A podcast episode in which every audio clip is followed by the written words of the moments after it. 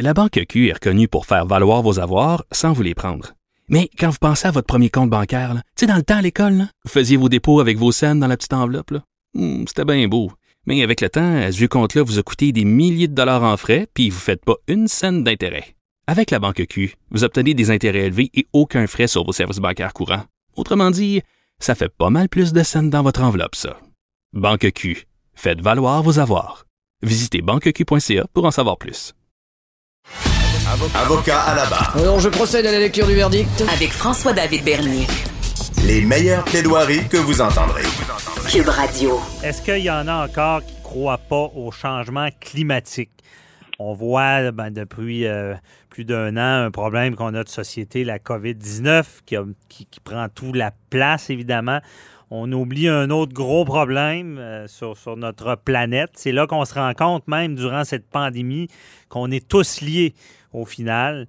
Et euh, il y a des valeurs, il y a une valeur qui est très importante pour les changements climatiques, c'est l'équilibre. L'équilibre qui, est défait par l'agissement de- des- hommes. Et euh, il y, a, trois rapports qui ont été divulgués vendredi euh, au sujet des, municipalités, les villes ont, quelque chose à faire pour le changement climatique. Et euh, parenthèse aussi, pour ceux qui ne croient pas encore à ça ou qui ne sont pas sensibilisés, il y a un reportage sur Netflix qui est très intéressant. Ça, s'appelle Notre planète. Et euh, c'est David Attenborough qui travaille depuis très longtemps dans ce domaine-là. Et ça nous fait constater qu'il y a tout qu'un équilibre sur la planète. Et dès qu'on enlève un élément, on, met à risque beaucoup de choses et justement, là, on voit tout le réchauffement climatique. Et on voulait parler de ça, les, les- les villes qui doivent agir. Certaines villes ont déjà agi. Euh, on peut penser, bon, il y a Montréal qui ont, mis en place des, des- des, euh, principes, euh, Paris, New York. Et ce qu'on se rend compte que si les villes agi- agissent, ça fait une grosse différence. Et euh, ces rapports-là, on en parle avec euh, Maxime Fortin-Faubert, qui est responsable euh, des adaptations au changement climatique et, et villes durables de la Fondation David Suzuki, qui est avec nous. Bonjour. Bonjour. Est-ce que le changement climatique est un réel problème de nos jours? Ben, écoutez, on est vraiment dans la, la question à se poser si c'est si vrai ou pas vrai. Là, on est plutôt dans à l'étape d'agir parce qu'il il y, a, il y a tellement de rapports d'experts internationaux qui sont sortis, euh, notamment le, le GIEC, là, qui est le groupe d'experts intergouvernemental sur euh, l'évolution du climat. Puis euh, les, les données qui, qui sortent, ben, ça montre qu'il qu'il risque d'y avoir euh, beaucoup plus de, de vagues de chaleur euh, extrêmes, beaucoup plus d'inondations, par exemple, dans les milieux urbains comme à Montréal. Puis, euh, c'est ça. À la Fondation David Suzuki, ben, on a pour mission de s'appuyer sur la science pour euh, encourager les citoyens et citoyennes à, à agir au sein de la collectivité pour, euh, pour euh, résoudre les, les différentes problématiques environnementales. Puis c'est dans un peu dans, dans ce contexte-là que les trois études sont sorties, là, parce que la Fondation euh, s'est impliquée dans les euh, dans les dernières années avec la, la ville de Montréal pour l'élaboration du plan climat. OK. Puis euh, là, on, s'est rendu compte qu'il y avait des, des indicateurs assez faciles à trouver pour la lutte au changement climatique, comme la réduction des émissions de gaz à effet de serre. C'est assez, assez connu. Là. Il y a les, euh, une cible qui est qui est lancée par la ville de Montréal de réduire de 55 les, les émissions de GES euh, d'ici de, euh, 2030. Mais dans ce travail-là, on s'est rendu compte qu'il y avait c'était difficile d'établir des cibles par rapport à l'adaptation.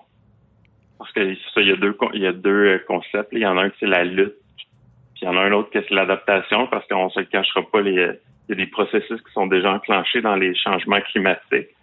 Puis il y a des, euh, des populations qui sont plus vulnérables que d'autres. C'est de, de voir Parce comment que- on pourrait. Allez-y. Allez-y. Non, mais c'est comment on pour- On- Non, c'est qu'on on se rend compte qu'il y a des objectifs, mais c'est dans la manière de les atteindre qu'il faut bouger, agir, faire comprendre autant la population euh, comment on peut faire pour euh, renverser la vapeur, comment euh, les- nos villes peuvent adapter des moyens pour qu'il y, ait qu'il y ait une différence et qu'on atteigne l'objectif de réduire euh, le- l'effet de serre. Oui, exact. Ben, c'est ça, c'est qu'il y a- des. euh, il faut établir des plans précis. Puis, euh, avec, euh, avec le plan qu'on qu'on qu'on a travaillé pour la ville de Montréal, alors, on s'est rendu compte que il y a- il y avait certains éléments qui étaient plus difficiles à déterminer que d'autres. Puis, euh, les trois études qui viennent de sortir de la fondation, c'est pour. euh, ça vise à offrir des pistes de réflexion pour l'élaboration de, de plans d'action liés à l'adaptation pour les d'autres municipalités du Québec, parce qu'il y a, il y a- il y a beaucoup d'autres municipalités qui, qui prennent connaissance des, des enjeux à venir. Puis, euh, d'ailleurs, il y, en a, il y en a plusieurs qui ont signé des déclarations d'urgence climatique, mais qui n'ont pas encore tout à fait amorcé un, un plan d'action pour, euh, pour la lutte pour euh, l'adaptation. Mhm. Puis ces trois rapports-là, ben, c'est pour aider les, les municipalités et aussi pour aider la Ville de Montréal à, à peaufiner son, son plan qui vient d'être sorti. à mettre en action parce que euh, c'est quoi ça? C'est ils, signent un- une déclaration comme quoi il y a urgence d'agir. Les, les villes s'engagent à ça au départ. Oui, exact. Puis Et- après ça, ben, c'est une fois que le, le problème est détecté, ben, il faut euh, il faut cibler les, euh, les la, la vulnérabilité.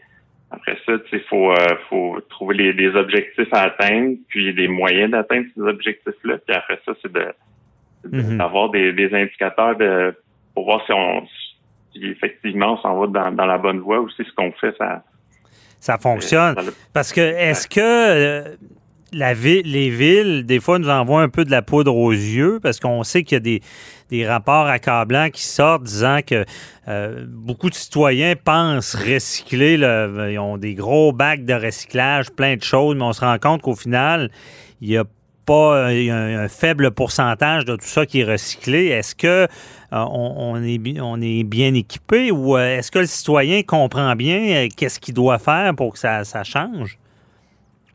Ben c'est ça. Il faut euh, d'abord il faut être bien outillé là, pour euh, cibler la problématique, c'est une chose, mais après ça, c'est faut euh, faut être bien outillé. Si on a un on, on a un impact de façon individuelle. là. Chaque individu un, peut agir puis avoir un, un impact en tant que tel, mais il y a quand même un problème systémique là. Mhm.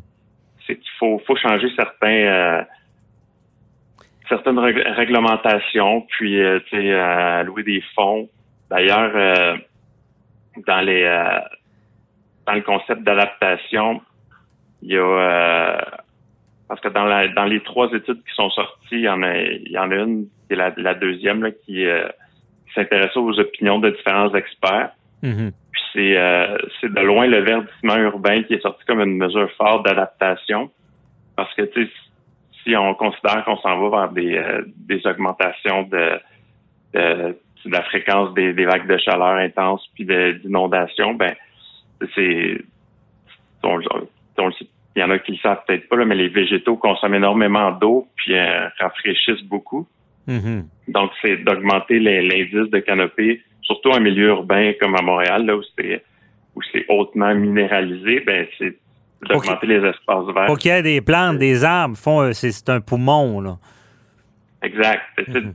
Il, y a, il y a beaucoup de services écosystémiques qui sont, qui sont rendus par euh, les végétaux. Mhm. Et on, les, les végétaux euh, permettent de séquestrer beaucoup de carbone, qui est un gaz à effet de serre. Ça, ça consomme beaucoup d'eau, donc ça réduit les, euh, les risques d'inondation. Puis, tu sais, ça, ça augmente la, la surface qui est euh, perméable. Donc, ça, ça, ça permet de, de réduire la quantité d'eau dans les systèmes d'égout. Mhm. Donc, il y a- des mesures qui peuvent être prises. C'est sûr qu'il faut changer les mentalités aussi. Moi, je me, je me rends compte que le monde va mal quand je sors mon bac de recyclage avec l'emballage qu'il y a de tout et de tout. Euh, et on se rend compte que qu'on a beaucoup de bonnes intentions, mais des fois, dans, le concret, on ne fait pas grand-chose. Est-ce que, euh, vous, savez, dans ces rapports-là, dans, ces objectifs-là, est-ce qu'il y, a un moyen de, sanctionner une ville qui n'agit pas ou de euh, est-ce qu'on peut les forcer à agir? Ben, dans ces trois rapports-là, on ne parle pas vraiment de sanctions, mais c'est plutôt de conseils. Des conseils, d'essayer de, guider euh, les, municipalités dans les. Euh, c'est plus dans l'élaboration des plans d'adaptation. Mm-hmm. Donc, il faut euh, d'abord, on essaie de, de focuser sur sur les végétaux. Tu sais, c'est essaie de considérer les végétaux comme, comme juste un comme un outil d'embellissement. Mm-hmm. Il faut, faut pas voir les dépenses liées aux végétaux comme comme des comme des coûts, mais plutôt comme un investissement à long terme. Euh, d'ailleurs, c'est euh, c'est un c'est une infrastructure les, les végétaux, c'est une infrastructure naturelle. Puis euh, contrairement aux, aux, infrastructures minéralisées, ben ce qui est végétal, ben prend de la valeur au, fil du temps. Ouais.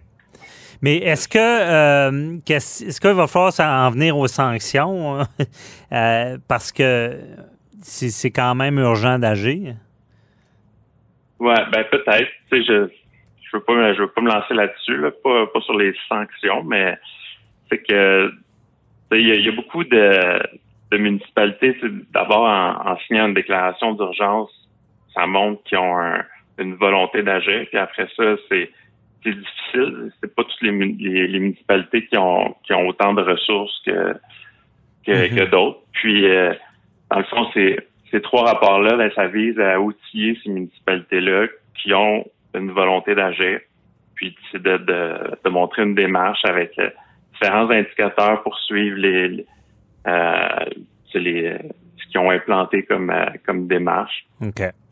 C'est pas pour les laisser dans, ça, ça, ça, peut les aider à évoluer avec la bonne volonté de signer le, le, rapport d'urgence.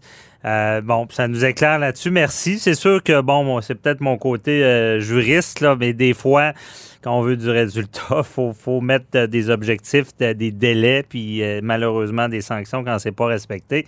Des fois, c'est de même qu'on a du résultat. Merci beaucoup, Maxime Fortin-Faubert, de nous avoir parlé pour ce travail, pour ces recommandations, ces rapports. On, on, va voir où ça nous mène en espérant que les villes fassent pas seulement de signer une déclaration, mais agissent dans le concret. Merci, la bonne journée. Merci beaucoup. Euh, vous aussi, si vous voulez avoir accès aux documents, ils sont disponibles sur le site de la Fondation David. Ah, merci. Très intéressant. Bye bye. Bonne journée.